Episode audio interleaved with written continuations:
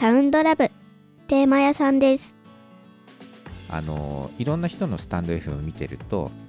なかなかあのテーマが見つからないっていう、うんうん。そういう配信がすごく多かったから、まあ、何かねテーマを考えてあげるってことでもないけれどもこう提供できたらなと思ってで今日何にしようかってママに相談したら卵デーだっていうことで今日は皆さんの卵についてお話ししてみてはどうですかっていうところを提案させてもらって、うん。まあ、ちょっと今日の今日だと皆さん喋るの難しいかなっていうことで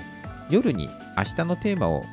提供してみたらどうかということで、えー名前も今この場でじゃあ一旦あのテーマ屋さんっていうことにしようかっていうことであのテーマ屋さんを始めてみます今日も新しい自分で